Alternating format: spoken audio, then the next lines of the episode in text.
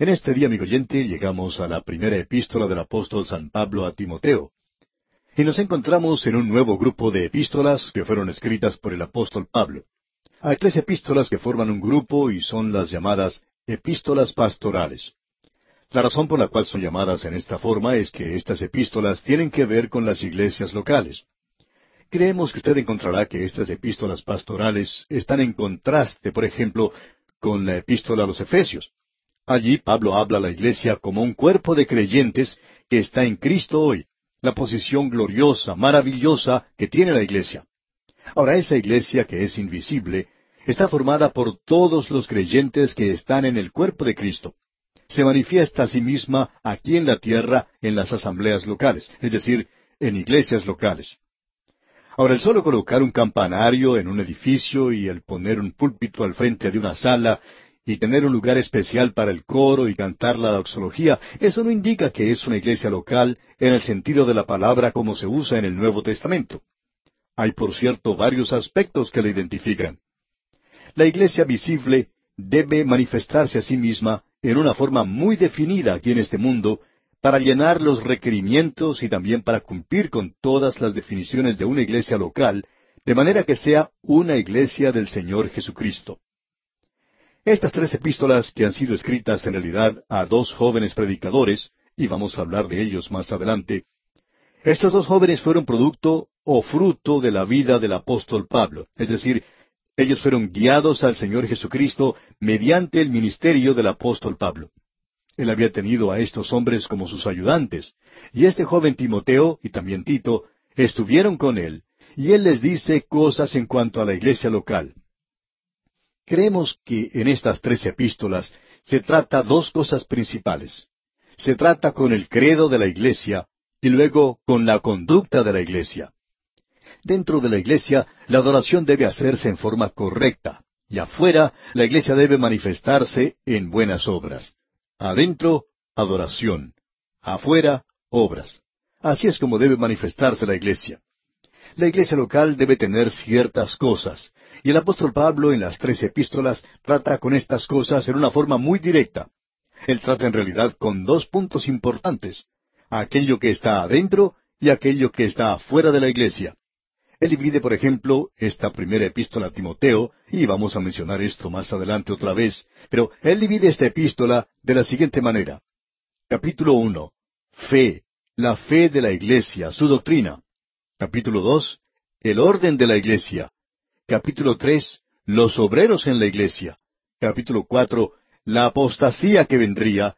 Y en los capítulos 5 y 6 tenemos las obligaciones de los oficiales de la iglesia. Ahora, cuando uno llega a la segunda epístola a Timoteo, puede apreciar las aflicciones de la iglesia, y en segundo lugar vemos que la iglesia es activa. Y luego uno puede apreciar la apostasía, y entonces la lealtad, la fidelidad de la iglesia. En la epístola a Tito uno encuentra primero el orden de la iglesia, luego la misma cosa, la doctrina, en el capítulo dos, y entonces las buenas obras de la iglesia se mencionan en el capítulo tres. Así es que tenemos el credo adentro y la conducta en la parte de afuera. Adentro es la adoración, afuera son las buenas obras. La iglesia se manifiesta en una asamblea local. Levanta o construye un edificio. Ahora, en los días de Pablo, ellos no tenían un comité para la construcción de la iglesia. Esa era una cosa que ellos no necesitaban porque en ese entonces no estaban construyendo templos. Por lo general, ellos se reunían en los hogares. Y también opinamos que probablemente se reunían en lugares o edificios públicos. Sabemos que en Éfeso, por ejemplo, el apóstol Pablo aparentemente alquiló la escuela de Tirano, un lugar donde se llevaba a cabo clases, y Pablo aparentemente usaba el auditorio de ese lugar durante la hora de la siesta cada día, y la gente venía de todas partes para escucharle predicar. Eso se podría caracterizar como una asamblea local, y por cierto, llegó a ser la iglesia local en Éfeso. La iglesia, por tanto, para que llegue a ser una asamblea local, debe tener ciertas cosas que la caracterizan. La iglesia tiene que tener un credo, una doctrina, tiene que ser exacta, cabal, tiene que ser correcta. Creemos que en la primera epístola a Timoteo hay dos versículos que nos presentan el mensaje que el apóstol Pablo tiene aquí. En el primer capítulo, el versículo tres dice lo siguiente, Como te rogué que te quedases en Éfeso cuando fui a Macedonia, para que mandases a algunos que no enseñen diferente doctrina. Ahora esto es algo muy importante, que la iglesia tenga la doctrina correcta. Y eso es lo que queremos decir cuando decimos que el campanario no hace una iglesia local de ninguna manera. Luego, en la primera epístola a Timoteo capítulo tres versículo quince, él le dice a este joven predicador, para que si tardo, sepas cómo debes conducirte en la casa de Dios, que es la iglesia del Dios viviente, columna y baluarte de la verdad. La iglesia local tiene que ser formada con creyentes que son miembros del cuerpo de Cristo. Y para que eso funcione, ellos deben tener a una persona que limpie el lugar, alguien que arregle las cosas dentro del edificio. Uno necesita tener un coro, ya que es muy hermoso tener uno en la iglesia, alguien que dirija el canto. Es bueno tener obreros en la iglesia. En realidad, Pablo va a decir que esto es algo esencial para tener una iglesia ordenada. Debe haber obreros y tienen que cumplir con ciertos requerimientos, y que la iglesia debe funcionar de una manera ordenada y manifestarse en la comunidad por sus buenas obras. Ahora esto suena muy idealista y desafortunadamente hoy en la mayoría de los lugares es solo idealismo, porque la iglesia local no siempre manifiesta lo que debiera manifestar. Ahora, de estas tres epístolas pastorales han salido tres diferentes grupos o tipos de gobierno en la iglesia que se ha manifestado por iglesias en el pasado, las grandes denominaciones. En realidad, estos grupos nunca estuvieron en desacuerdo en días pasados en cuanto a la doctrina, sino que estuvieron en desacuerdo en el asunto del gobierno de la iglesia, cómo debería funcionar la iglesia local. De estas epístolas pastorales salieron tres formas diferentes de gobierno de la iglesia, y uno se sorprende de que pudieran salir tres diferentes formas de gobierno, pero eso fue lo que sucedió, y vamos a mencionarlas. En primer lugar, tenemos aquello que es conocido como la forma de gobierno episcopal es decir, donde existe un hombre que está a cargo del gobierno de la iglesia, o quizá puede haber varios que estén ocupando una posición de liderazgo. En la iglesia católica, por ejemplo, a ese hombre se le llama el Papa. En otras iglesias se le llama el obispo o arzobispo. La iglesia de Inglaterra tiene ese sistema. Y hay muchas otras denominaciones que tienen esa forma de gobierno, una forma de gobierno episcopal que es guiada por un hombre de esa iglesia que está ocupando una posición de líder, o quizá un pequeño grupo de hombres ocupando esa posición. Luego tenemos aquello que es conocido como la forma de gobierno presbiteriana o representativa. La iglesia elige a ciertos hombres para que sean sus oficiales, ancianos en la iglesia y los diáconos en la iglesia, y el gobierno de la iglesia está en sus manos en cuanto a la iglesia local se refiere. Pero desafortunadamente las iglesias están unidas por medio de una organización que es superior a la iglesia local y esa organización puede controlar la iglesia local. Ese era otro método y funcionó por muchos años, y por supuesto que aún funciona en el presente. Tenemos luego el otro extremo de la forma de gobierno, es decir, al otro extremo del método episcopal se encuentra el método de gobierno congregacional. Y en este método usted por supuesto puede apreciar la iglesia congregacional y también la iglesia bautista. Es decir, que Aquí es la gente la que hace las decisiones y ellos son los que en realidad están en control de la iglesia. La iglesia en su totalidad vota para aceptar miembros. La iglesia en su totalidad vota en todo lo que ocurre dentro de la iglesia local. Así es que eso se encuentra al otro extremo de lo que se conoce como episcopal. Y uno se pregunta, ¿cómo puede salir tres formas de gobierno así? Bueno, esto se debe, por supuesto, y vamos a tratar de destacar esto en la primera epístola a Timoteo y en estas otras dos epístolas pastorales. Esto se debe a la interpretación de las palabras aquí mencionadas, en la forma en que ellos interpretan ciertas palabras. Lo interesante de notar es que, en los días primeros de la Iglesia, estas tres formas de gobierno funcionaban bien y aparentemente tenían buenos resultados. Pero en años recientes, estas tres formas de gobierno parece que han caído en días malos. No parecen estar funcionando como lo hicieron una vez. Uno escucha hablar a miembros de las tres formas de gobierno que dicen que existe cierta lucha interna y que existe cierto eh, desorden interno y que hay eh, distensión y nos preguntamos, ¿qué es lo que anda mal? Inmediatamente alguien dice, bueno, el sistema anda mal. De paso, digamos que hay países que tienen formas de gobierno representativas y eso se basa en el gobierno de la Iglesia. Y allí se tomó esta forma de gobierno. Usted recuerda que, por ejemplo, en los Estados Unidos, los colonos que llegaron a ese país no querían tener un rey. Y esa era la única forma de gobierno que ellos habían conocido. Pero ya no querían saber nada de un rey. No querían tener una forma de gobierno autocrática, y no estaban muy dispuestos a dejar que la gente gobernara. Ahora eso puede parecer extraño cuando uno escucha hablar a los políticos hoy, cuando éstos hablan acerca de que cada uno tiene un voto y cosas por el estilo. En los colonos primitivos, por ejemplo, las mujeres no votaban, y aquellos que no tenían propiedades, estos tampoco tenían que votar. Solo aquellos que tenían propiedad y que formaban parte de la clase alta, digamos, esos eran quienes podían votar. La razón por la cual ellos no querían tener un rey que los gobernara era porque ellos no podían confiar en la naturaleza humana. Y eso indicaba que ellos no podían confiar el uno en el otro. Ahora la gente opina que esos hombres eran políticos, patriotas, santos maravillosos. Bueno, ellos eran seres humanos y tenían debilidades y sabían que ellos no se podían confiar el uno del otro. Así es que no querían dar o colocar el poder en las manos de un solo hombre. Y también ellos tenían temor de poner ese poder en las manos del pueblo porque tampoco tenían confianza en el pueblo. Esto tiende a hacernos recordar la idea que dan los políticos de hoy cuando dicen que cuando habla el pueblo, uno escucha la voz de Dios, y que la voz del pueblo es la voz de Dios. Bueno, hablando honradamente, no creemos que eso sea cierto. Y lo que Pablo está indicando aquí, y queremos expresarlo de una manera en que no seamos malentendidos, y reconocemos nuestra falta de habilidad para expresar esto en la forma en que debiéramos. Pero creemos que lo que Pablo está diciendo en esta epístola es que lo que es importante no es la forma de gobierno, sino que una forma de gobierno es importante. Lo importante es que el carácter de los hombres que están ocupando ciertas posiciones es que ellos tengan que ser de cierto calibre y que tengan cierto carácter. Ahora, en lo que se relaciona con esta primera epístola a Timoteo, y también corresponde a las otras dos, estos hombres tenían que cumplir con ciertos requisitos, marido de una sola mujer y cosas por el estilo, y que tenían que ser hombres sobrios y cosas como esas. Lo esencial en todo esto es lo siguiente, y esto se discute tanto hoy en las iglesias locales, y es lo siguiente. Pablo está tratando de decirnos, y esperamos ser entendidos en esto, que los hombres que son los oficiales, aquellos que ocupan cargos en la iglesia, son aquellos que deben ser espirituales. Porque ningún sistema puede funcionar bien a no ser que los hombres que ocupan una posición de autoridad sean dignos de esa posición. Si ellos no están preparados para eso, entonces el sistema no puede funcionar, ya sea el sistema congregacional o el episcopal o el presbiteriano.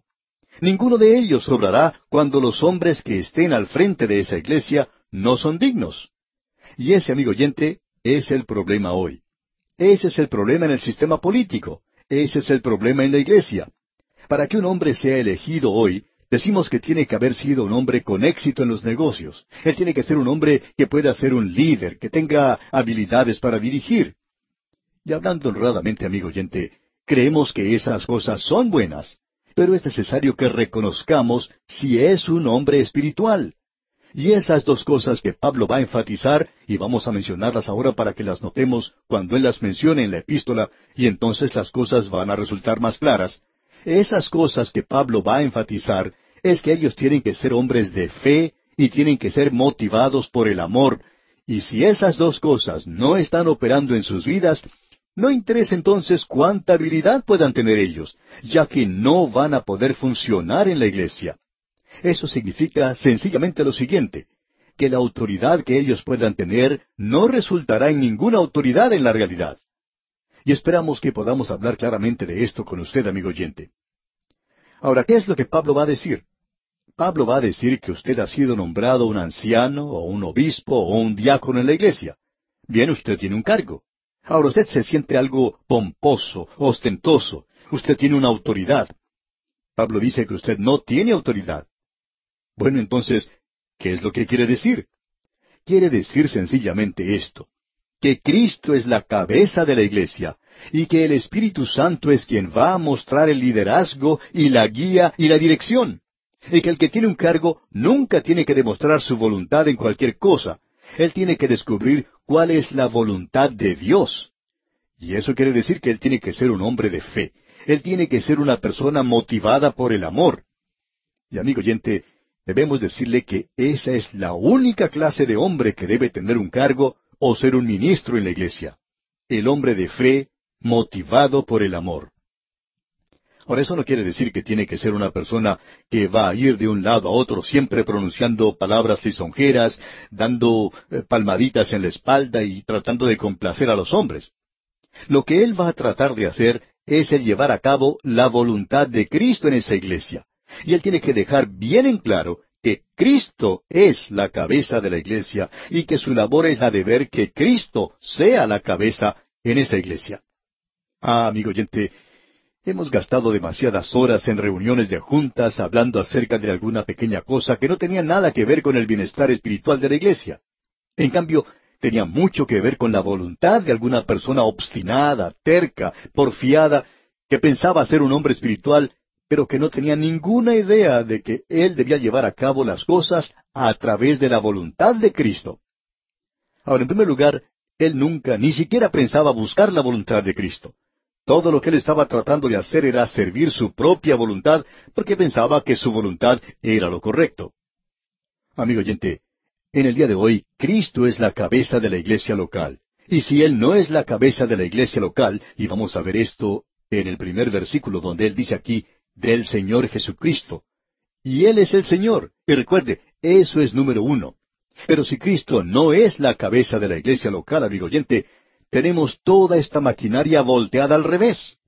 El Señor Jesucristo dijo en su día, Me llamáis Señor, Señor, y no hacéis las cosas que os mando. Hay muchas personas que le llaman a Él Señor hoy en la iglesia y no le están siguiendo para nada. Amigo oyente, el tener un cargo en la iglesia hoy significa que usted tiene que llevar a cabo la voluntad de Cristo, sus mandamientos, sus deseos. Él es la cabeza de la iglesia local. Eso es algo que se necesita mucho hoy, ¿no le parece? Y la forma de gobierno.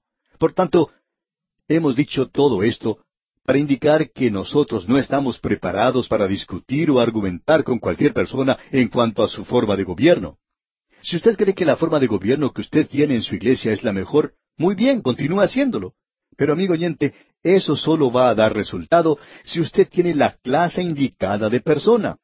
No tendrá ningún resultado, y no interesa qué clase de forma de gobierno sea, si usted no tiene allí a la persona correcta. Eso es lo que ha detenido muchas maquinarias el día de hoy. Eso es lo que evita que la iglesia funcione correctamente. Esa es la razón por la cual no vemos mucha evidencia de Cristo. La obligación de la iglesia es demostrarlo a Él, demostrar a Cristo a todo el mundo. Amigo oyente, hoy regresamos a esta primera epístola del apóstol Pablo a Timoteo, y debemos decir que es una epístola maravillosa.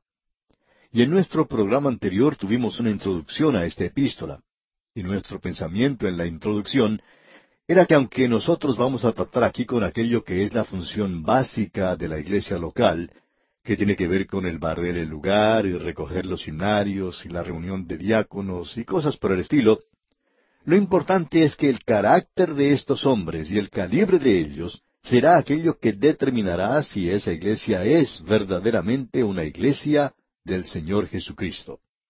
Y es importante que veamos esto. Pensando en esto, pues, permítanos dar un breve bosquejo de lo que tenemos en nuestras notas en cuanto a esta epístola. En el capítulo uno tenemos la fe de la iglesia. En el capítulo dos tenemos la oración en público y el lugar de la mujer en las iglesias. Y amigo oyente, eso va a despertar un poco de interés.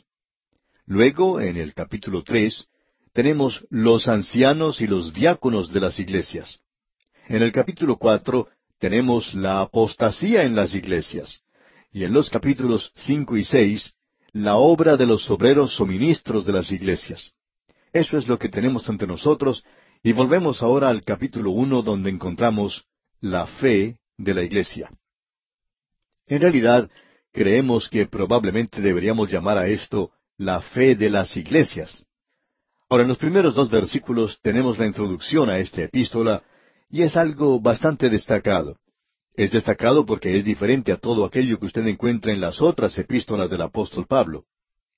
Creemos que la mayoría de nosotros, para el momento en que llegamos desde Romanos hasta la segunda epístola a los tesalonicenses, llegamos a la conclusión de que todas las epístolas tenían la misma introducción, pero eso no es cierto. Las epístolas pastorales son un poquito diferentes, y como dice el doctor Vincent, el saludo en su totalidad no tiene paralelos en Pablo. Es decir, que usted no va a encontrar esto en ninguna otra epístola. Y en realidad es diferente. Veamos pues entonces en qué forma esto es diferente. Veamos lo que nos dicen los primeros dos versículos de este capítulo uno de la primera epístola a Timoteo. Pablo, apóstol de Jesucristo, por mandato de Dios nuestro Salvador, y del Señor Jesucristo nuestra esperanza, a Timoteo, verdadero Hijo en la fe, gracia, misericordia y paz de Dios nuestro Padre y de Cristo Jesús nuestro Señor. Estos dos versículos de las Escrituras son en realidad algo muy destacado. Y Pablo aquí nuevamente escribiéndole a Timoteo reafirma su apostolado. Y alguien nos va a decir, bueno, él por cierto ha hecho eso anteriormente, y así es. Encontramos, por ejemplo, que en la epístola a los Gálatas, él dice que es un apóstol por la voluntad de Dios. Y esperamos que usted note que esto aquí es un poquito diferente. Aquí se dice que es por mandato de Dios. Entonces, usted pregunta, ¿cuál es la diferencia entre mandato y voluntad de Dios? Bueno, el apóstol Pablo está escribiendo ahora a un joven predicador. Él es su amigo, y en esta epístola, según creemos, él escribe de una forma mucho más personal, aun cuando lo que dice tiene que ver con la iglesia local. Es muy personal porque está escrita a este joven ministro, a este joven misionero, como lo podríamos llamar, del Señor Jesucristo. En realidad, la voluntad de Dios y el mandamiento de Dios son cosas sinónimas. Y aun así no son lo mismo. Permítanos explicarlo de la siguiente manera. La voluntad de Dios es un término mucho más amplio que el mandato de Dios. Todos los mandamientos que usted encuentra en la Biblia revelan la voluntad de Dios. Pero no toda la voluntad de Dios se encuentra solo en los mandamientos. Y eso no está limitado a los diez mandamientos. Esto es algo que alcanza mucho más allá de los diez mandamientos. Por ejemplo, se nos dice que es la voluntad de Dios que nosotros oremos, como usted bien recuerda. Eso lo vimos en la primera epístola a los tesaronicenses, que nosotros debemos orar sin cesar y que debemos dar gracias en todo, porque esa es la voluntad de Dios en cuanto a nosotros. Así que hay muchas cosas en realidad que son la voluntad de Dios. Y la voluntad de Dios se expresa en los mandamientos, pero no creemos que usted tenga toda la voluntad de Dios, aun en la suma total de los mandamientos que tenemos en las Escrituras. Recuerde que una de las razones para esto es que en las Escrituras tenemos lo suficiente para revelarnos que el hombre no es salvo por los mandamientos de Dios. Y queremos reiterar eso y enfatizarlo porque hay tantos hoy que dicen que la ley es esencial para nuestra salvación. Cuando lleguemos a estudiar el versículo siete de este capítulo uno de la primera epístola a Timoteo, vamos a ver esto en mucho mayor detalle. Pero no vamos a poder hacer eso hoy, de eso estamos seguros. Ahora en el versículo ocho leemos, Pero sabemos que la ley es buena si uno la usa legítimamente. Bueno, ¿cómo usa usted los mandamientos? Eso es algo bueno. Así es, eso es cierto. Y la ley, nos dice Pablo en su epístola a los romanos, es santa y el mandamiento es santo y justo y bueno. Pero el mismo hecho de que la ley es buena y es absolutamente buena, y esta demanda completa o absoluta bondad de parte del hombre, en quien no hay nada bueno, porque Pablo dice, yo sé que en mí no mora cosa buena. Y es porque la ley es buena que el pecador no la puede obedecer. Eso es todo en cuanto a esto. Nos revela la voluntad de Dios, y el mandamiento de Dios revela la voluntad de Dios. Así es que, para que el pecador pueda ser salvo, fue necesario encontrar un camino aparte del de la obediencia de la ley perfecta. Y la gloria del Evangelio es que Dios encontró un camino por medio del cual Él pueda ser justo y justificador de aquel que cree en Jesucristo. Y se nos dice que tenemos a través de este hombre, es decir, del Señor Jesucristo, que por medio de Él se os anuncia perdón de pecados y que de todo aquello que por la ley de Moisés no pudisteis ser justificados, en él es justificado todo aquel que cree. ¿Por qué? Porque era un servicio de muerte, era una administración de muerte. La ley nos condenaba, la ley no fue dada para salvarnos. La ley fue dada para revelarnos que nosotros estamos tratando con un Dios santo y que usted y yo no somos santos. Por tanto, Dios tuvo que encontrar una forma para salvarnos, y esa forma o camino es el camino de la cruz. Y ese camino es el camino del Señor Jesucristo. Él dijo, yo soy el camino. Él dice, yo soy la verdad y la vida. La ley no es el camino a Dios. Cristo es el camino a Dios y la vida. Y eso es lo importante. Cuando el apóstol Pablo está diciendo a este joven predicador esto aquí, él no le da esa declaración tan amplia que dio a los Efesios cuando dijo, apóstol de Jesucristo por la voluntad de Dios, lo cual por supuesto era cierto, pero Pablo está diciendo ahora a Timoteo, Pablo, apóstol de Jesucristo por mandato de Dios. Él me hizo un apóstol, no es solamente porque es la voluntad de Dios hoy que soy un apóstol, sino que hubo una ocasión cuando Él me mandó a ser un apóstol. Creemos que Pablo se mostró un poco reticente en cuanto a llegar a ser apóstol. Estamos seguros que Pablo podía presentar excusas de la misma manera en que lo hizo Moisés. Él podía decir, bueno, Señor, yo no estuve con los otros once apóstoles, ellos estuvieron contigo por tres años y yo nunca te conocí en los días de la carne. Hoy yo te conozco como el Cristo glorificado. No soy digno de ser un apóstol. Y él dice eso también. Y el Señor Jesucristo dice, yo te mando a ser un apóstol. Y esa es la razón por la cual este hombre podía entrar a una sinagoga y ante una audiencia contradictoria en Atenas y un grupo corrupto de pecadores en Corinto y ponerse de pie ante ellos y declararles el Evangelio. ¿Sabe usted por qué, amigo oyente? Porque él era un soldado cumpliendo órdenes. Él era un apóstol por mandamiento, no simplemente por una comisión, sino por un mandamiento. Nadie puso sus manos sobre él y le hizo un apóstol, sino el Señor Jesucristo mismo, y él fue quien le dio la autoridad. Usted recuerda cuando estudiamos allá el libro de Jeremías, que vimos la misma clase de autoridad. Este hombre Jeremías se está encogiendo todo el tiempo, retirándose todo el tiempo, el hombre con un corazón quebrantado. Y sin embargo, él podía ponerse de pie y presentar ese mensaje tan fuerte de parte de Dios. ¿Por qué? Porque él está bajo órdenes. Él es un soldado cumpliendo órdenes. Y Pablo está dejando esto bien en claro para Timoteo. Y creemos que cualquier hombre que vaya a hablar de Dios hoy necesita hablar con esa autoridad o debería quedarse callado. Cuando un hombre se pone de pie y comienza a decir, yo creo esto, y si usted cree de esta forma, yo espero que quizá usted pueda ser salvo, si usted creyera en cierta manera en Jesucristo. Bueno, cuando alguien comienza a hablar de esa manera, entonces, en realidad, no tiene nada que decir de parte de Dios. Veamos ahora qué clase de apóstol es Pablo en este versículo uno. Leamos otra vez. Pablo, apóstol de Jesucristo, por mandato de Dios, nuestro Salvador, y del Señor Jesucristo, nuestra esperanza. Bueno, ¿es Dios nuestro Salvador? Por cierto que lo es. De tal manera amó Dios al mundo que dio a su Hijo unigénito. Él es el Salvador. Y del Señor Jesucristo nuestra esperanza, dice Pablo. Bueno, Dios proveyó el sacrificio y el Señor Jesucristo es aquel que lo ejecutó. Él fue quien vino a este mundo. Tenemos luego aquí esta declaración un poco extraña. Dice, nuestra esperanza. Eso es algo extraño porque no se usa muchas veces. Y para decir la verdad, usted va a encontrar que se usa solo otra vez, y es en el libro de Colosenses. Y allí Pablo dice, Cristo en vosotros es la esperanza de gloria. El Señor Jesucristo murió para salvarle, amigo oyente. Él vive para mantenerle a usted salvo, y Él va a venir un día y lo llevará a usted para poder consumar esa salvación. Amigo oyente, de cualquier forma en que usted mire a Él, si lo mira de espaldas, Él es nuestra esperanza, Él es nuestra fe cuando miramos hacia atrás, y cuando miramos a nuestro alrededor, es amor. Cuando miramos hacia adelante, es esperanza, amigo oyente. Y es la esperanza por todo el tiempo, y está anclada en la persona de Jesucristo. Como usted puede apreciar, esta introducción es un poquito diferente.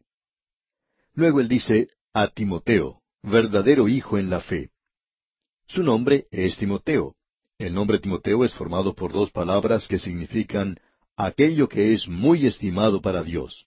Y creemos que es bueno que notemos eso. Este hombre era muy estimado para Dios.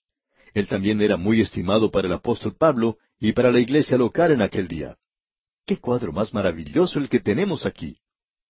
Ahora permítanos decirle unas palabras en cuanto a Timoteo. Timoteo se nos presentó y dijimos algo en cuanto a él cuando estábamos estudiando allá el libro de los Hechos. También cuando estábamos observando lo que decía, por ejemplo, la epístola a los Efesios y luego la epístola a los Filipenses. Su padre era griego. Podremos ver eso cuando leamos un poco más en esta carta. Su abuela Loida y su madre Eunice eran creyentes antes que él. Él vivió en Listra y ese fue el lugar donde Pablo fue apedreado, y también creemos que fue levantado de entre los muertos, digamos de paso. No estamos seguros, pero esto puede que haya tenido mucho que ver con la conversión del joven Timoteo. Quizá él era como cualquier otro joven, un poco escéptico, pero de seguro que eso lo pudo convencer a él. Y él llegó a ser un seguidor de Pablo después de su conversión. Él era un hombre que tenía muy buena reputación. En el capítulo 16 del libro de los Hechos de los Apóstoles, versículos dos al cinco, leemos, Y daban buen testimonio de él los hermanos que estaban en Listra y en Iconio.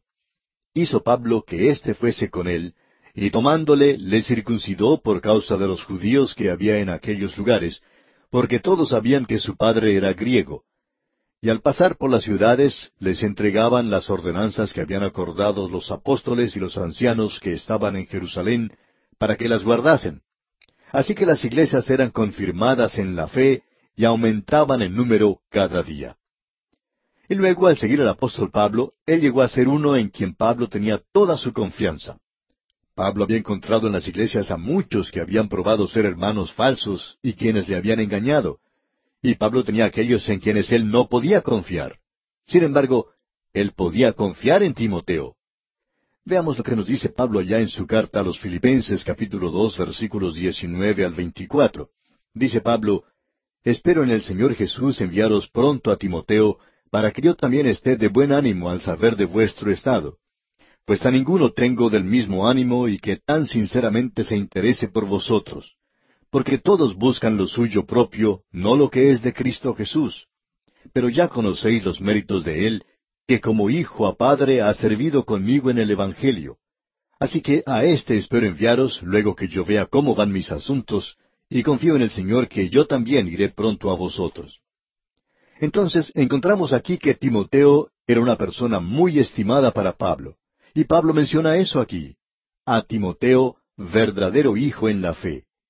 Pablo le había llevado a él al Señor, y luego él dice en la segunda parte del versículo dos, Gracia, misericordia y paz de Dios nuestro Padre y de Cristo Jesús nuestro Señor. Alguien puede decir, bueno, eso es como cualquiera otra introducción que hemos tenido antes. No, amigo oyente, no lo es. Tenemos que hacer una diferencia con usted en cuanto a eso. Y la diferencia es esta. Sí, ya hemos tenido la gracia antes y hemos tenido que se mencionaba también la paz. Y hemos hablado de estas dos cosas, pero amigo oyente, tenemos otra palabra aquí y esa palabra es misericordia. Ahora, ¿cuál es la misericordia de Dios? Bien, misericordia es una palabra que fue usada en el Antiguo Testamento y el equivalente es la palabra gracia, porque allí se mencionaba el propiciatorio, era el sacrificio que hacía del trono de Dios el cual es santo y justo, lo hace un propiciatorio. Y cuando usted y yo nos acercamos a Dios, no queremos justicia, lo que queremos es misericordia. Necesitamos la misericordia de Dios. Ahora, la misericordia es lo que Dios ha provisto para todas sus criaturas. Dios tiene toda la misericordia que usted necesita. Usted puede pedirla en cualquier momento. Es como tener dinero en el banco. Pero ese dinero no le da ningún beneficio a no ser que usted escriba un cheque. Y usted escribe un cheque de fe. Pero amigo oyente, eso es lo que es la misericordia. Dios es rico en misericordia, según se nos dice. Ya hemos visto esto anteriormente. Él tiene mucha misericordia. Pero cuando Dios le salva, Él le salva por su gracia. Ahora Dios está siendo misericordioso con usted. Dios es misericordioso con todos aquellos pecadores que están en el mundo hoy y que están blasfemando contra Él y que le están repudiando y dándole la espalda. Él está haciendo misericordia para con ellos. Él está enviando la lluvia sobre ellos, de la misma manera en que le envía para los justos y los injustos. Él no tiene favoritos, aun con aquellos que son suyos. Los pecadores prosperan hoy, se hacen ricos, parecen progresar mucho más que cualquier otra clase de persona. Dios es misericordioso para con ellos. Pero amigo oyente, usted tiene que ir por fe y escribir ese cheque de fe. Usted tiene que ir por fe y entonces Dios le salvará a usted por su gracia. Usted puede apreciar estas tres palabras aquí. Amor, misericordia y gracia. Son como una pequeña trinidad, digamos. El amor es aquello que estaba en Dios antes que Él llegara a usar la misericordia o la gracia. Dios era amor. Esa es su naturaleza, su atributo. La misericordia es aquello en Dios que proveyó para la necesidad del hombre pecador. Luego, la gracia es aquello en Él que actúa libremente para salvar porque todas las demandas de santidad han quedado satisfechas. Así es que Dios, porque es misericordioso, permite que usted se acerque a Él y por su gracia Él le salva. Usted no tiene que traer nada para Él. En realidad usted no le lleva nada porque cualquier cosa que usted pueda llevar es nada más que trapos de inmundicia, como Él mismo lo expresa. Muchas personas nos han criticado por haber hablado en cuanto a aquellos que hacen buenas obras. Amigo oyente, una persona que hace buenas obras es aquel que piensa que no necesita la misericordia de Dios. Esa persona piensa que sus propias buenas obras le salvarán. En cierta ocasión un hombre dijo, ya no necesito que nadie me diga que necesito a Cristo como mi Salvador y que yo necesito la misericordia y la gracia de Dios. Yo no necesito eso. Yo estoy dispuesto a presentarme ante Él tal cual soy. ¿Y sabe lo que hacía este hombre? Él era el presidente de varias organizaciones de beneficencia, de orfelinatos y cosas por el estilo. Él era uno de esos que hacían todas esas cosas buenas, y se iba a presentar ante Dios basado en sus buenas obras. Amigo oyente, esa clase de salvación no le va a hacer ningún bien a usted cuando en realidad la necesite. La salvación que Dios provee para usted le permite a usted hacer el bien, la clase de bien que es aceptable ante Dios. La justicia del hombre es solamente trapos de inmundicia ante sus ojos. Amigo oyente, esta es una maravillosa introducción la que tenemos aquí. En nuestro programa anterior, amigo oyente, vimos la introducción de esta epístola a Timoteo que hemos comenzado a estudiar, escrita por el apóstol Pablo. Y destacamos el hecho de que el saludo de esta carta es diferente a todas las otras cartas que él había escrito desde entonces. Es decir, que no hay ninguna otra en la cual uno pueda encontrar esto tal cual está aquí en esta epístola. Y vamos a poder encontrar a través de esta epístola, así como también en las otras epístolas pastorales, esto es, esta primera y la segunda epístola a Timoteo y también la epístola a Tito, veremos expresiones que Pablo no usa en ninguna otra parte. Obviamente podemos ver que él hablaba con estos jóvenes predicadores y aquellos que eran íntimos de él, de una manera en que probablemente él no siempre hablaba públicamente. ¿No le hubiera gustado a usted haber sido Timoteo? Haber viajado con el apóstol Pablo y haber podido observar la forma de pensar de este hombre y que Él abriera su corazón para usted? ¿Poder hablar con Él de una manera más íntima? Bueno, ahora Él nos está hablando a usted y a mí. No es Pablo directamente, sino el Espíritu de Dios quien está aquí, y es en realidad Dios quien nos está hablando a través de la epístola que Pablo escribió a este joven predicador. Estas expresiones que encontramos aquí y las grandes verdades que tenemos aquí son algo para usted y para mí hoy. Es algo muy íntimo, muy personal y aun cuando es muy personal, tiene que ver con la iglesia local, tiene que ver con el cuerpo de creyentes al manifestarse a sí mismo en la comunidad, y es así como debe manifestarse la iglesia. Y amigo oyente, por tanto, nosotros creemos que cada creyente debe ser identificado, o mejor dicho, debe identificarse con alguna iglesia. En nuestro programa anterior finalizamos con la introducción breve que tiene esta carta. Tuvimos que apresurarnos un poco cuando estábamos hablando de esa parte donde dice gracia, misericordia y paz de Dios nuestro Padre y de Cristo Jesús nuestro Señor. Él está diciendo aquí que Timoteo es su propio hijo en la fe, pero que Dios es nuestro Padre, el Padre de Pablo, el Padre de Timoteo, Y Él es su Padre, amigo oyente, si usted ha recibido a Cristo como su Salvador. Él es mi Padre porque yo he recibido a Cristo y he entrado a formar parte de la familia de Dios. Y qué privilegio es este, amigo oyente. Usted debe recordar que Pablo había sido un fariseo y en el judaísmo nunca tuvo el privilegio de llamar a Dios su Padre y a Cristo Jesús nuestro Señor. Eso es algo que nosotros pasamos por alto. Esto es algo, como hemos dicho en nuestro programa anterior, que se necesita tanto hoy que cualquiera en la iglesia, cualquier función que usted tenga en la iglesia, cualquier cosa que usted tenga que hacer en la iglesia local, usted tiene que hacerlo no solo en el nombre de Cristo, sino que usted lo hace por su mandamiento. Usted debe recordar que Él es la cabeza de la iglesia, Él es el Señor. Él había dicho antes, me llamáis Señor, Señor, y no hacéis las cosas que os digo. Ustedes no me obedecen. Yo me pregunto si Él no dirá eso de muchos de nosotros hoy. No es simplemente llamarle Señor a Él.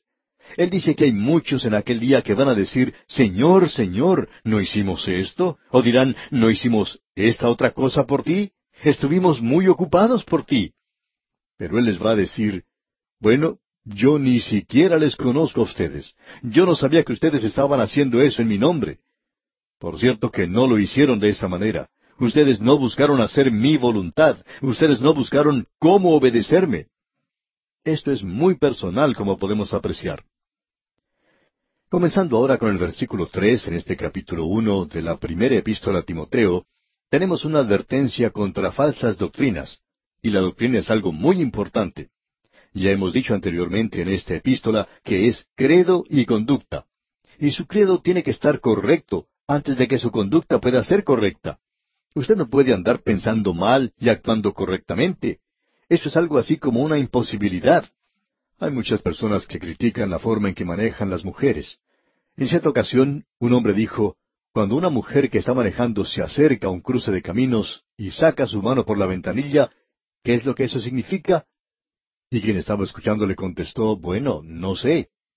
Bien, dijo ese hombre, eso solo significa una cosa, que ella ha bajado la ventanilla, eso es todo. Es que uno nunca sabe lo que va a pasar porque hay veces que ella señala que va a ir a la izquierda y entonces voltea a la derecha y viceversa. Lo interesante es que los hombres también hacemos lo mismo. Pero cuando uno hace algo así, su forma de pensar y su forma de actuar causan grandes dificultades. Uno no puede continuar de esa manera en esta vida, pensando mal y actuando correctamente. Ahora en el versículo tres leemos, Como te rogué que te quedases en Éfeso cuando fui a Macedonia, para que mandases a algunos que no enseñen diferente doctrina. Usted recuerda que Pablo le dijo a los Gálatas que no había otro evangelio. Los judaizantes están predicando otro evangelio, pero él dice que en realidad no existe ningún otro evangelio. Hay solo uno, y con la doctrina es lo mismo. Esta palabra doctrina indica las enseñanzas de la iglesia. Ahora, ¿cuáles son las enseñanzas de la iglesia? ¿Qué debería ser? Bueno, debería ser aquello que era al mismo comienzo. En el día de Pentecostés dice, y perseveraban en la doctrina de los apóstoles. Ahora había cuatro cosas que caracterizaban a la iglesia. La doctrina de los apóstoles, la comunión unos con otros, el partimiento del pan, o sea, la cena del Señor y las oraciones. Esas son las cuatro impresiones digitales, por así decirlo, de la iglesia visible, y creemos que también son las mismas hoy. La iglesia no es una iglesia si la doctrina no es la doctrina de los apóstoles. En cierta ocasión, dos pastores estaban conversando, y el uno le dijo al otro, hay tantas cosas en las que nosotros estamos de acuerdo. Estamos de acuerdo en aquello que es básico. Por tanto, no deberíamos separarnos a causa de las cosas que en realidad no son esenciales. Y amigo oyente, estamos de acuerdo con esta declaración. Ahora, nuestro sentimiento es que nos da pena que todos no crean como creemos nosotros, pero eso es lo que sucede. Pero hay ciertas verdades básicas y una de ellas es la doctrina de los apóstoles, su entendimiento de la palabra de Dios. Ellos enseñaban la inspiración total, verbal de las Escrituras la integridad, la infalibilidad de la palabra de Dios. Ellos enseñaban la deidad de Cristo. De paso, digamos que el apóstol Pablo en esta epístola presenta una vista sublime del Señor Jesucristo. Hay algunos que dicen que él nunca enseñó la deidad de Cristo. Sin embargo, amigo oyente, Esa es una de las cosas que Pablo destaca tan claramente como el sol del mediodía. Él es muy claro en cuanto a la deidad del Señor Jesucristo. ¿Qué piensa usted que él quiso decir cuando dijo aquí, gracia, misericordia y paz de Dios, de nuestro Padre y de Cristo Jesús nuestro Señor? Él lo está colocando al lado mismo de Dios nuestro Padre y lo está haciendo a Él Dios aquí. Y esto lo podemos ver una y otra vez en estas epístolas pastorales. Y ahora hablando a este joven Timoteo, él dice, como te rogué que te quedases en Éfeso. Éfeso era un importante centro de esa época. Pablo pasó más tiempo en ese lugar que en cualquier otro lugar. Él tuvo su mayor ministerio en este lugar. Él dijo, yo quiero, Timoteo, que te quedes en Éfeso y yo iré a Macedonia. Y por cierto que allí necesitaban mucha ayuda, para que mandases a algunos que no enseñen diferente doctrina. Eso era lo importante. La enseñanza de la iglesia tiene que ser algo correcto, propio, y si no está bien, entonces no es una iglesia. Y no interesa cuántos sean los diáconos y ancianos y ministros y directores de canto y coros y escuelas dominicales que usted pueda tener. Si allí no se tiene la buena doctrina, entonces no es una iglesia. Que no enseñen diferente doctrina, dice. Eso es lo que él está diciendo aquí. Luego nos sigue diciendo, ni presten atención a fábulas. Es decir, que no le preste atención a los mitos y fábulas. Y en Éfeso se encontraba el corazón de las religiones misteriosas de aquel día. En ese gran centro se podía encontrar los templos de Adrián, los templos de Troya, el gran templo de Diana de los Efesios, todo eso estaba allí en Éfeso, junto a las demás religiones misteriosas del lugar. Ahora Pablo dice que esas cosas están pasando porque están basadas en mitos, en la mitología de los griegos ni presten atención a las fábulas y genealogías interminables. Esta expresión es algo muy interesante la que utiliza Pablo. Esto puede referirse a la filosofía de Filón.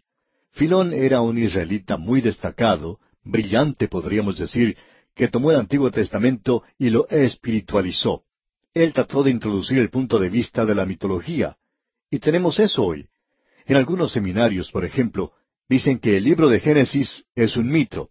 Es decir, que todas las historias allí son mitos, que estas personas no vivieron y cosas por el estilo.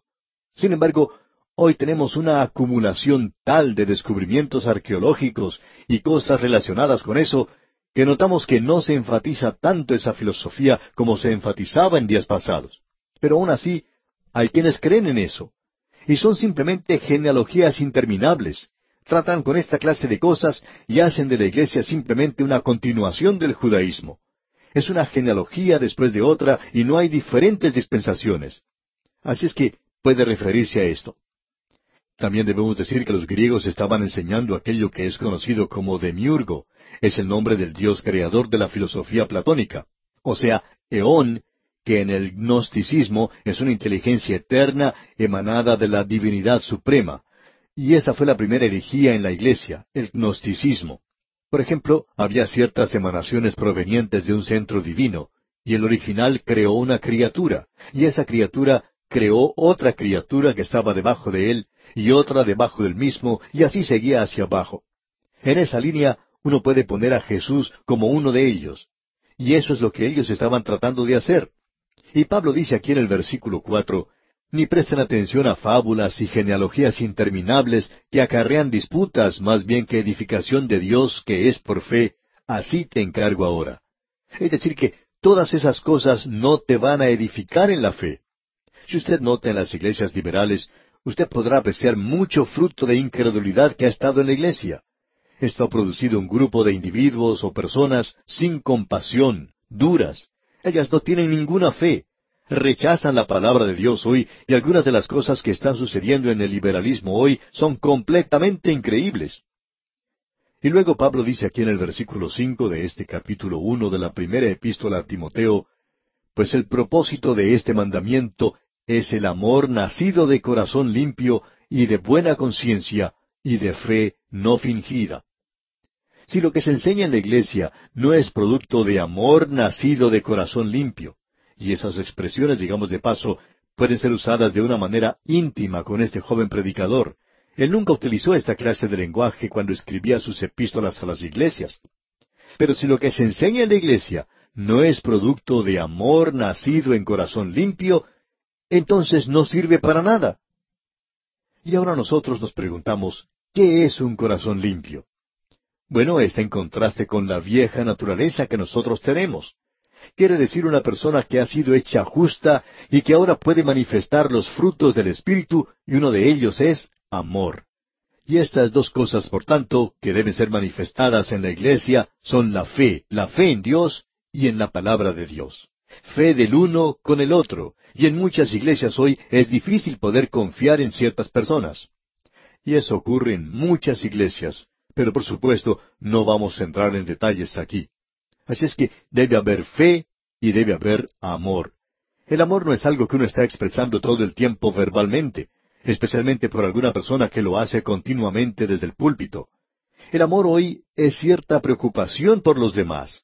Y esa preocupación por los demás quiere decir que usted no va a estar contando chismes en cuanto a esas personas. Indica que usted no va a hacer nada que le pueda causar daño a ellos usted no va a tratar de perjudicarles.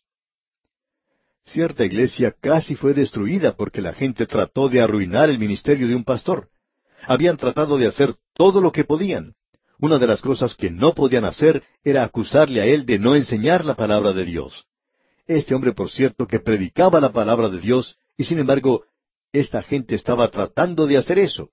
Y luego hablan acerca del amor. Amigo oyente, cuán hipócrita puede llegar a ser uno. Usted se da cuenta que esto no es algo de lo que uno habla a los demás, es algo que se manifiesta. La fe y el amor son cosas que deben ser manifestadas. En una organización como tal, usted puede tener diáconos y tener esa organización. Y si usted llega a tener una forma de gobierno episcopal o congregacional o presbiteriano, eso no hace ninguna diferencia. Si estas cosas están faltando allí, la fe y el amor, pues entonces puede llegar a ser una sociedad cualquiera, puede que sea un grupo religioso. Por el contrario, si estas cosas se están manifestando, entonces la forma de gobierno que exista allí no es muy importante. Creemos que eso es lo que Pablo está tratando de enfatizar aquí. Luego él dice nuevamente en este versículo cinco, Pues el propósito de este mandamiento es el amor nacido de corazón limpio y de buena conciencia y de fe no fingida. Ahora aquí tenemos tres cosas, el amor, una buena conciencia y la fe no fingida. No creemos que la conciencia puede ser una guía para los creyentes hoy, pero un creyente debe tener una buena conciencia. Cuando usted se acuesta a dormir durante la noche, ¿se siente mal en cuanto a algo que ha dicho o que ha hecho? Hay muchos creyentes que son sensibles y que así lo hacen, pero hay otros que tienen una conciencia que ha sido estampada con un hierro candente. Pero aquí tenemos tres cosas maravillosas. El amor, una buena conciencia y fe. Estas son las cosas que deben ser manifestadas en la iglesia local.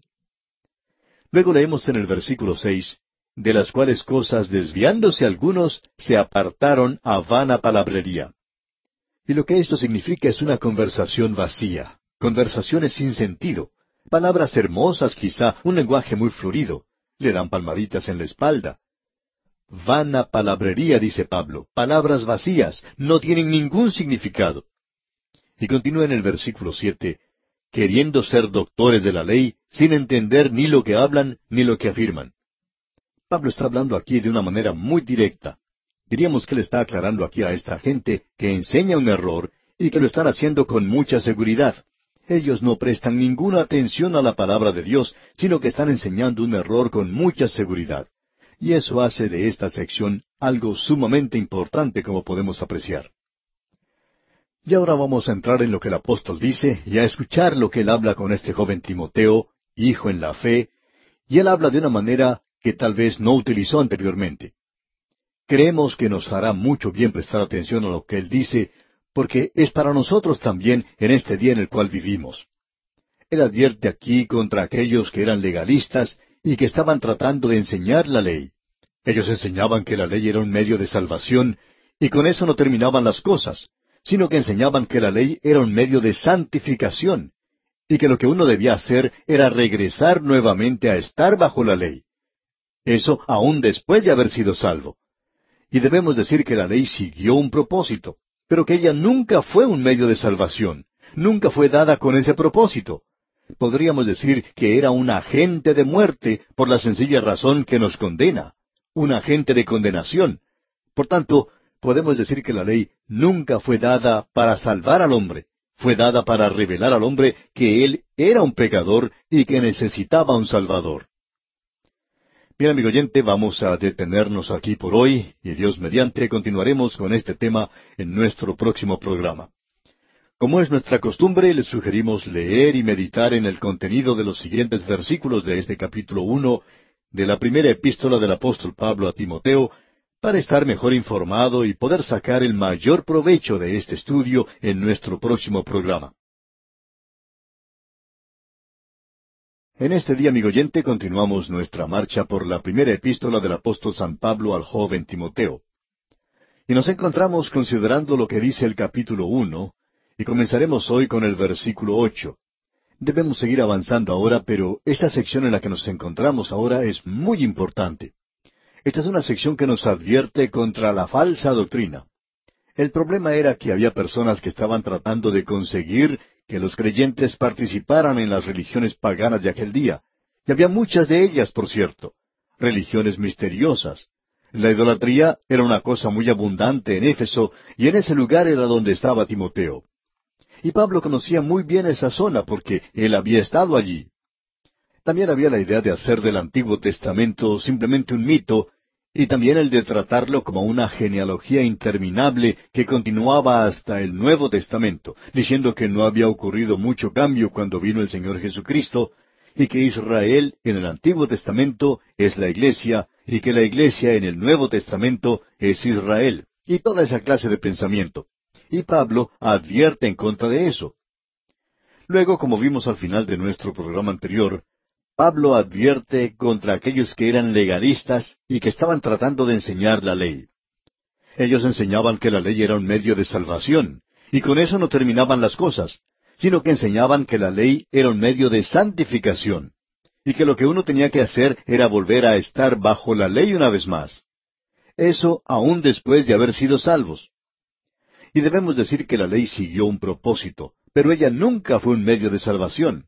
Nunca fue dada la ley con ese propósito. Podríamos decir que era un agente de muerte por la sencilla razón que nos condena, un agente de condenación.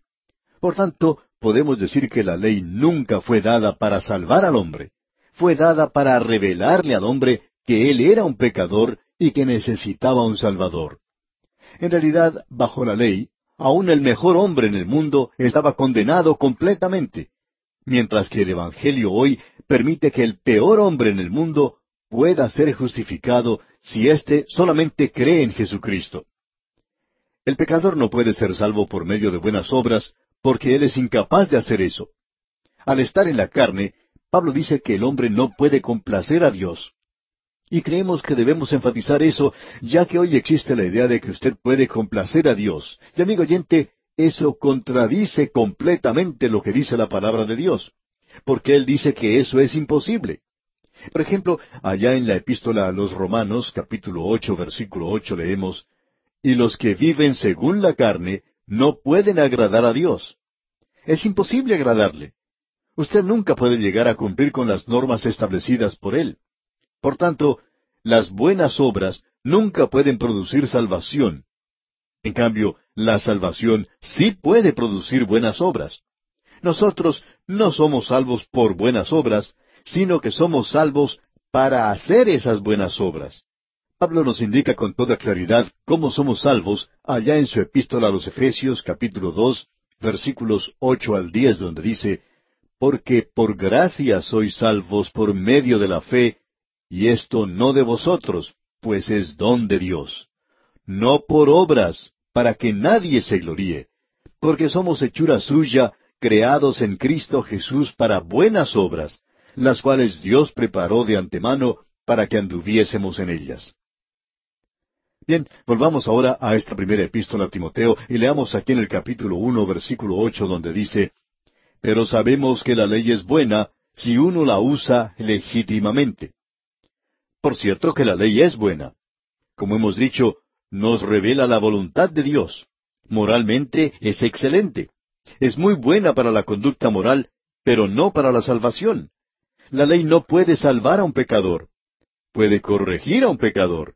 Puede revelarnos que somos pecadores, y por cierto que sirve ese propósito. Pero ese propósito era el de demostrarnos eso. Nunca fue dada a un hombre justo, es decir, alguien que haya sido hecho justo por fe en Cristo, porque él ahora ha sido llamado a un lugar mucho más elevado ante Dios. Y ahora leamos el versículo nueve. Conociendo esto, que la ley no fue dada para el justo, sino para los transgresores y desobedientes, para los impíos y pecadores, para los irreverentes y profanos, para los parricidas y matricidas, para los homicidas. La ley, por tanto, no fue dada para el justo, aquel que ha sido justificado ante Dios. Entonces, ¿por qué fue dada la ley? Bueno, fue dada para aquellos que estaban sin ley. No matarás, por ejemplo. Eso no fue dado para el Hijo de Dios, que no está dando muerte a nadie, que no quiere herir a nadie, sino que quiere ayudar. Eso fue dado para aquel hombre que tiene el corazón asesino, fue dado para controlar al hombre natural, y ese era su propósito. Y continuamos leyendo aquí en el versículo diez, para los fornicarios, para los sodomitas, para los secuestradores, para los mentirosos y perjuros, y para cuanto se oponga a la sana doctrina. Amigo oyente, cuando usted y yo vamos al Señor Jesucristo, somos salvos por un propósito o un principio que es diferente, por la gracia de Dios. Ahora hemos llegado a formar parte de la familia de Dios y hemos sido llevados a un nivel más elevado para vivir que ha cambiado completamente. Permítanos dar dos ilustraciones en este punto que quizá les sirvan de ayuda. Supongamos que aquí tenemos un juez en el tribunal. Ante él traen a una persona que ha quebrantado la ley, que ha quebrantado muchas leyes en realidad, y él debe ser sentenciado. Él debe pagar una multa muy grande y tiene que ir a la cárcel. Ahora el juez dice, yo tengo un hijo que ama a este prisionero. Tengo que condenarle. Él ha quebrantado la ley. Ahora mi hijo está de acuerdo en pagar la multa. Él es un hombre de dinero. También le ha dicho que va a ir a la cárcel. Él va a hacer eso en lugar de este hombre. Por tanto, el castigo ya ha sido pagado. Y yo voy a tomar a este criminal y llevarlo a mi hogar y lo voy a tratar a él como si fuera un hijo mío. Así es que este juez toma a este criminal y lo lleva a su casa. Ahora él no comienza a hablarle y decirle, no matarás, no hurtarás. Él es su hijo. Ahora él va a hablar con él de cómo debe amar a los demás miembros de la familia, de cómo debe actuar en la mesa, cómo tiene que obedecer a la esposa del juez. Él tiene que tomar parte en las actividades y obligaciones de la familia. Usted puede apreciar que él ahora se encuentra en una situación completamente diferente a la anterior. Pues bien, eso es lo que Dios ha hecho por el pecador. Por tanto, nosotros ya no estamos bajo la ley. Ahora estamos ocupando una posición muy superior a esa. La ley es para aquella persona que está quebrantando la ley. Eso fue dado al comienzo para controlar la vieja naturaleza de la carne. Permítanos presentarle ahora otro ejemplo. Creemos que con esto podemos demostrar lo que debería ser la vida en la familia de Dios. Una familia de Dios donde hay fe y amor y buena conciencia, como vimos en nuestro programa anterior. En cierta ocasión, un indio que se había convertido al cristianismo se encontraba haciendo un viaje en tren. Él tenía que hacer un viaje bastante largo y en cierto punto del viaje debía cambiar de trenes. Así es que cuando llegaron al punto intermedio, los pasajeros se bajaron del tren y esperaron en la estación. Debieron esperar como dos o tres horas hasta que pudieron conseguir el tren que estaban esperando. Bien, cuando este indio llegó a la ciudad de destino, dio su testimonio. Él estaba hospedado en el hogar de unos creyentes muy buenos. Y a este indio, entre otras cosas, se le invitó a hablar al grupo de los jóvenes.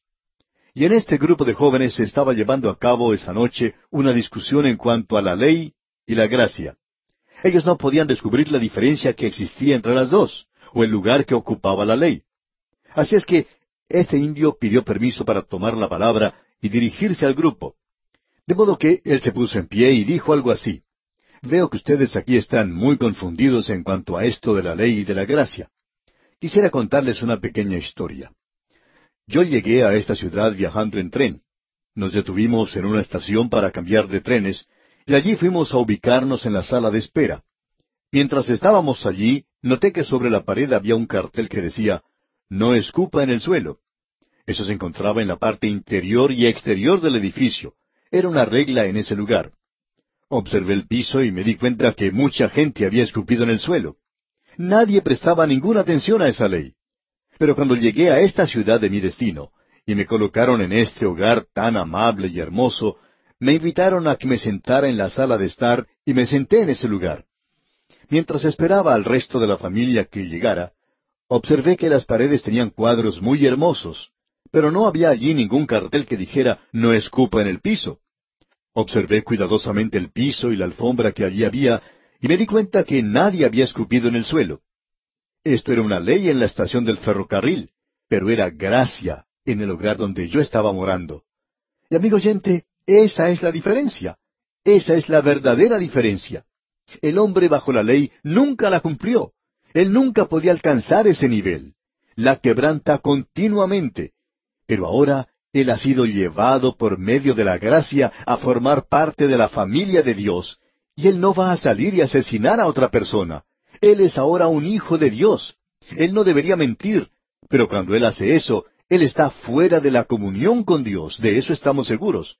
Pero de todos modos, aquí tenemos ese ejemplo. Ahora Pablo está diciendo aquí que estas cosas son opuestas a la sana doctrina.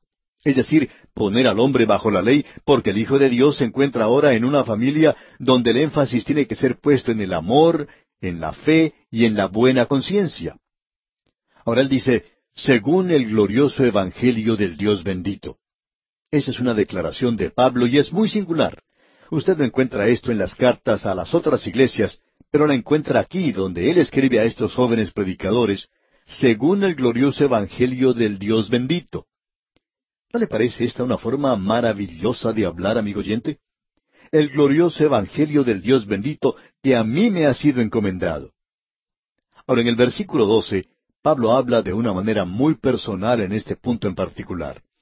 Y quisiéramos que usted note cómo él enfatiza el señorío del Señor Jesucristo. Y esto es algo para el creyente. Esto es algo para la iglesia local. Escuche usted el versículo doce de este capítulo uno de la primera epístola a Timoteo.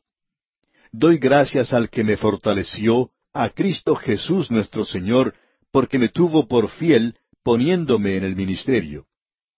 No deseamos hablar demasiado en estos puntos que se presentan aquí, pero creemos que esto es algo bastante importante. Esta palabra ministerio es una palabra muy mal entendida hoy.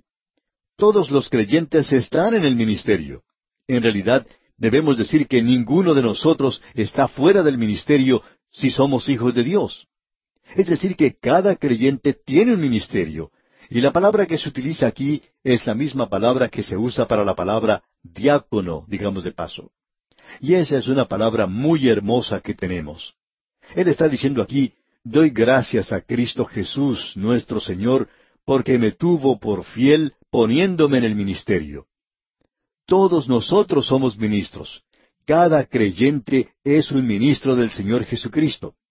Pablo hasta llama a los gobernantes ministros.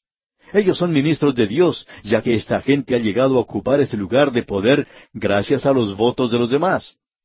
La gente le dio ese cargo, pero amigo oyente, creemos que Dios está en control y muchas veces dirige lo que ocurre aquí con esta humanidad en la tierra. Y ese hombre, no importa quién sea él, es un ministro de Dios. Así es como ese cargo debería funcionar. Ahora, si funciona así o no, no es lo que estamos tratando aquí en realidad. Lo que queremos enfatizar es que usted es un ministro. A usted se le ha encomendado un servicio que cumplir. Pablo le está dando gracias a Dios porque Él le ha colocado en un servicio, que en su caso en particular era el ser misionero. Ahora en el versículo trece del capítulo uno leemos habiendo yo sido antes blasfemo, perseguidor e injuriador, mas fui recibido a misericordia, porque lo hice por ignorancia, en incredulidad. Y queremos que usted se dé cuenta de algo, amigo oyente. Pablo toma esta terrible palabra de ser blasfemo, y eso es lo que dice haber sido. Hablando honradamente, amigo oyente, este hombre había blasfemado al Señor Jesucristo. Él le odiaba. Él había cometido lo que de otra manera podría haber sido considerado como un pecado que no tiene perdón. Creemos que él podía haber estado presente en la crucifixión del Señor Jesucristo. Creemos que él hasta ridiculizó al Señor. Y él dice aquí, habiendo yo sido antes blasfemo, perseguidor e injuriador de la iglesia. Notemos que ahora dice, mas fui recibido a misericordia. Cuando Pablo habla acerca de su salvación, él indica que fue salvo por la gracia de Dios, pero fue la misericordia de Dios la que lo colocó a él en el ministerio. Y esa es la razón por la cual decimos constantemente que nosotros tenemos que tener mucha de la misericordia de Dios. Nunca pudimos, por ejemplo, descubrir por qué el Señor nos utilizaría en esta clase de servicio presentando la palabra de Dios. Si alguien nos hubiera dicho que íbamos a estar haciendo eso hace algunos años atrás, quizá le hubiéramos dicho que eso era una cosa absurda. En primer lugar, no teníamos el deseo de hacerlo. Y en segundo lugar, no teníamos nada que nos capacitara para hacer eso. Pero amigo oyente, Dios lo hace por su misericordia. Él nos coloca en el servicio. Él tiene que ser muy misericordioso con nosotros. Hemos usado mucha de su misericordia, pero Él dice que es rico en misericordia. Así es que hemos podido usar mucho de esa misericordia de Dios. Debemos seguir adelante. Pablo dice que lo que él hizo, lo hizo por ignorancia, y que también lo hizo a causa de su incredulidad. Y esa es la condición en que nos encontrábamos la mayoría de nosotros, de eso estamos seguros. Luego en el versículo catorce dice Pablo, Pero la gracia de nuestro Señor fue más abundante con la fe y el amor que es en Cristo Jesús. La gracia de Dios le había salvado a él, le llevó a él al lugar de fe y amor que es en Cristo Jesús. Esas son las cosas que deben manifestarse. Y continuando en el versículo quince leemos, Palabra fiel y digna de ser recibida por todos, que Cristo Jesús vino al mundo para salvar a los pecadores, de los cuales yo soy el primero. Y este es un versículo muy importante de las Escrituras, que Él vino al mundo para salvar al mundo pecador. Él no vino al mundo como un gran maestro. Él era eso sin duda alguna. Él no vino aquí a darnos un ejemplo, y Él hizo eso. Él vino a este mundo para salvar a los pecadores. Cuando usted llegue a dar su testimonio, amigo oyente, cerciórese de decirle a la gente no lo maravilloso que usted es hoy y de todas las cosas que ha logrado. Dígales que usted fue un pecador y que Cristo le salvó a usted. Eso es lo importante de los cuales yo soy el primero, dice Pablo. Ya hemos andado por este terreno anteriormente. Vamos a mencionarlo solamente en forma breve. Cuando Pablo está diciendo que Él es el primero de los pecadores, Él no está exagerando. Él no está utilizando una oratoria muy elocuente. Lo que Él está diciendo es la verdad. Él era el primero de los pecadores. Él había blasfemado al Señor Jesucristo. Él se había burlado de Él. Y como ya hemos dicho, Creemos que estuvo presente en la crucifixión del Señor. Uno no puede hundirse más. Y Pablo dice, yo he sido salvo. El Señor Jesucristo vino a este mundo a salvar a los pecadores. Bien, dice usted, yo no creo que Él pueda salvarme a mí, yo soy de los peores. No, amigo oyente, usted no lo es. Pablo es el primero entre los pecadores. Y el primero de los pecadores ya ha sido salvo. Así es que usted, amigo oyente, también puede llegar a ser salvo si quiere serlo. El problema siempre está en usted, como puede apreciarlo. Usted puede ser salvo si quiere ser salvo. Todo lo que tiene que hacer es volverse a Cristo, acudir a Él. Él hará lo demás. Él es fiel, palabra fiel y digna. Luego en el versículo 16 dice, Pero por esto fui recibido a misericordia, para que Jesucristo mostrase en mí el primero toda su clemencia, para ejemplo de los que habrían de creer en Él para vida eterna. Pablo necesitaba misericordia para llegar a ser un ministro, para ser un misionero. Pablo dice, no solo soy un predicador del Evangelio, sino que soy un ejemplo de él. Y en el versículo 17 dice, Por tanto, al Rey de los siglos, inmortal, invisible, al único y sabio Dios, sea honor y gloria por los siglos de los siglos. Amén. Pablo no podía continuar sin mencionar esta tremenda doxología. ¿Quién es el Rey de los siglos? Es el Señor Jesucristo. ¿Quién es Él? El único y sabio Dios. No me venga a decir, amigo oyente, que Pablo no hizo del Señor Jesucristo un Dios. Él le consideraba al Señor Jesucristo Dios manifestado en la carne, Y aquí Él nos da este tremendo testimonio. Y en el versículo 18 dice, Este mandamiento, hijo Timoteo, te encargo para que conforme a las profecías que se hicieron antes en cuanto a ti, milites por ellas la buena milicia. Nosotros aquí en este mundo nos encontramos en una batalla, y cuando uno va a la guerra, nunca debe ir a luchar en una guerra a no ser que su corazón esté en eso, a no ser que usted esté luchando por una causa verdadera, a no ser que usted tenga la intención de lograr la victoria. Y Pablo dice aquí, yo quiero que luches, que milites por ella la buena milicia. Tú tienes un enemigo real y verdadero, y él ha hablado con los creyentes de Éfeso en cuanto al enemigo. Y Timoteo conocía también a ese enemigo. Es una batalla espiritual. Pero vamos a detenernos aquí por hoy y Dios mediante, en nuestro próximo programa, continuaremos nuestro estudio de la primera epístola a Timoteo. Le sugerimos leer el capítulo dos de esta interesante epístola para que esté mejor informado de su contenido.